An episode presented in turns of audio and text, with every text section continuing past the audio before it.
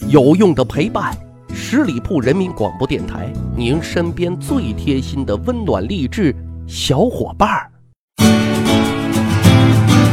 号外号外！十里铺人民广播频率正在参加喜马拉雅 FM 年度主播评选。如果您觉得我们还不错，也挺用心，请您打开投票页面，搜索十里铺人民广播频率，或者在历史人文类找到十里铺人民广播频率，助我们一臂之力。每天可以投五票哦，您的支持是我们前进不竭的动力。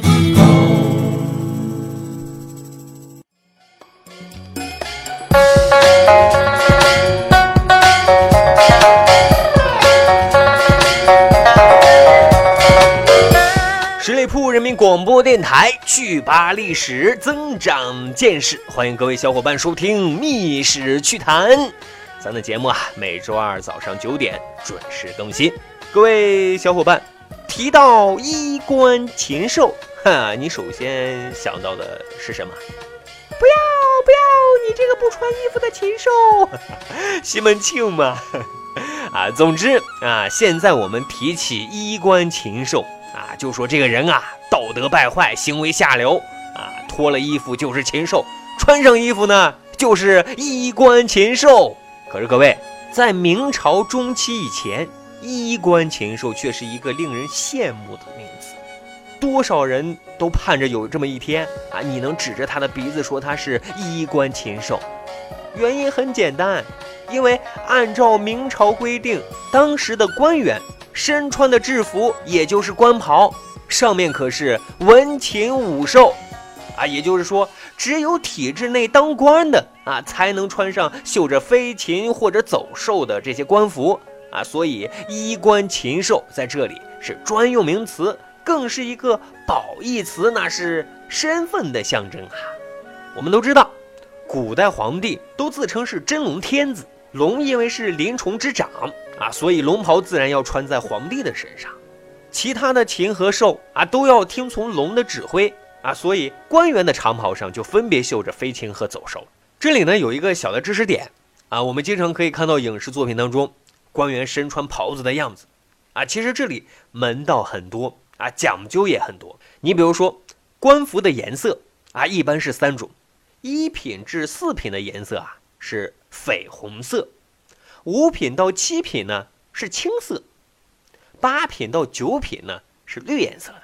一看颜色啊，就知道这大概啊是什么级别的官员了。刚才我们说的，官员的长袍上分别绣着飞禽和走兽啊，也是有区别的。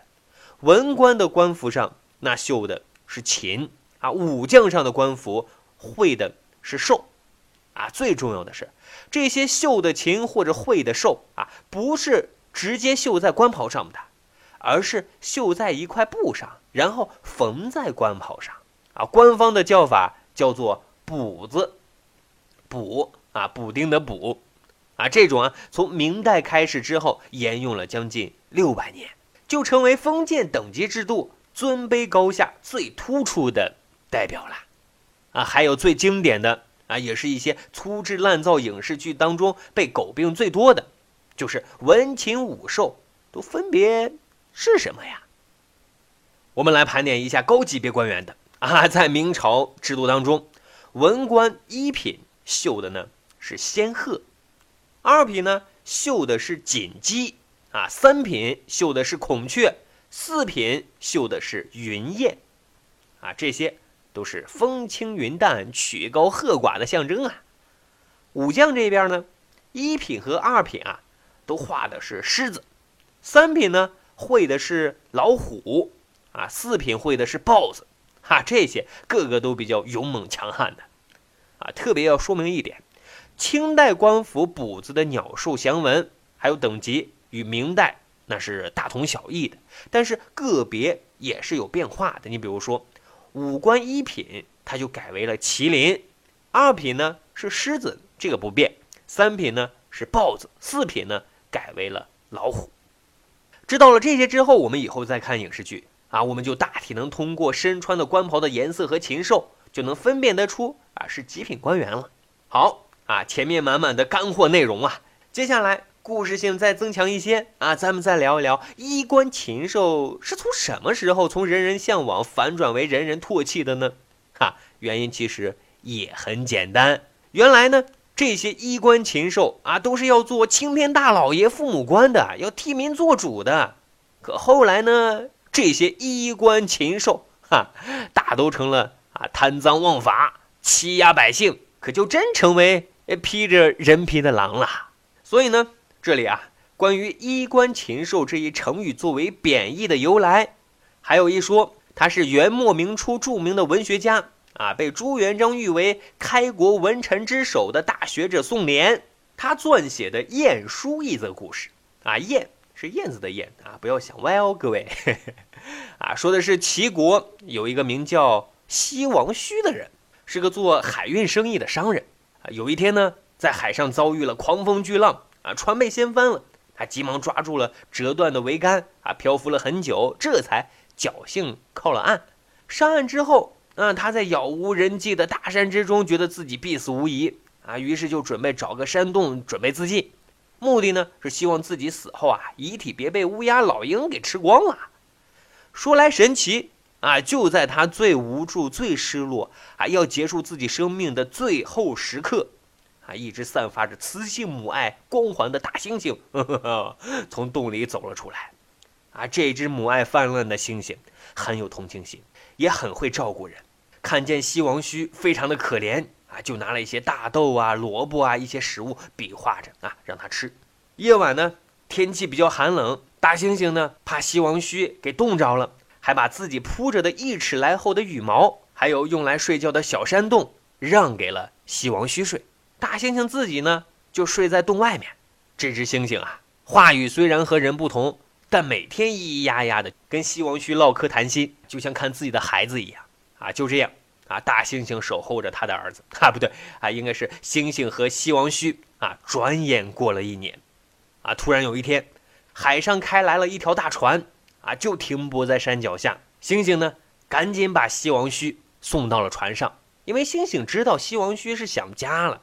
啊，说来这猩猩多么有爱呀！这西王须就上船了，登船一瞧，船上的船长恰好是这西王须的朋友啊，真是他乡遇故知啊！把鼻涕一把泪的啊，诉说自己一年和母猩猩相依为命的啊非人遭遇，然后是把酒言欢啊，因为他终于要离开这个鬼地方和这个母爱泛滥的大猩猩了。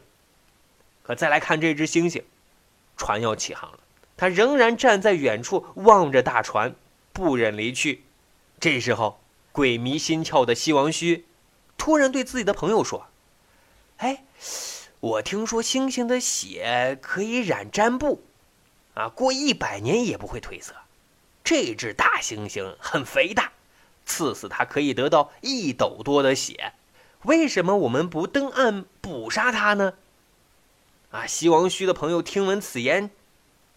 惊呆了，气愤不已，破口大骂，说：“猩猩虽然是一只禽兽，却十分像人，啊，你虽然是个人，却十分像只野兽。”然后是越说越生气，越说越生气，啊，你就是一个忘恩负义的家伙，不杀你留你何用？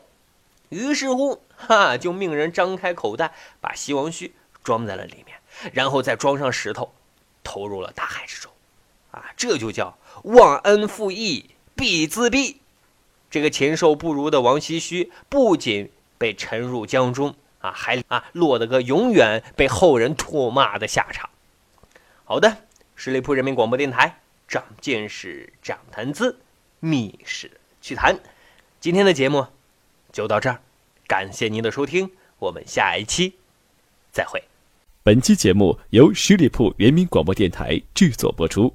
了解更多的资讯，请关注十里铺人民广播电台的公众微信和新浪、腾讯的官方微博。感谢收听，我们明天再见。